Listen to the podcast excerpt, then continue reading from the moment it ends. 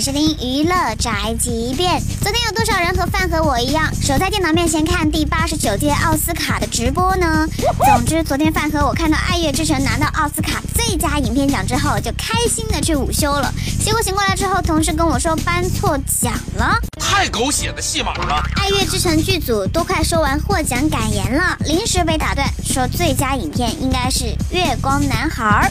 No, there's a mistake. This, there's a mistake. Moonlight, you guys won Best Picture. This is not a joke. I'm afraid they read the wrong thing. This is not a joke. Moonlight has won Best Picture. Moonlight. 真是隔着太平洋，我都能够感受得到现场的尴尬呢。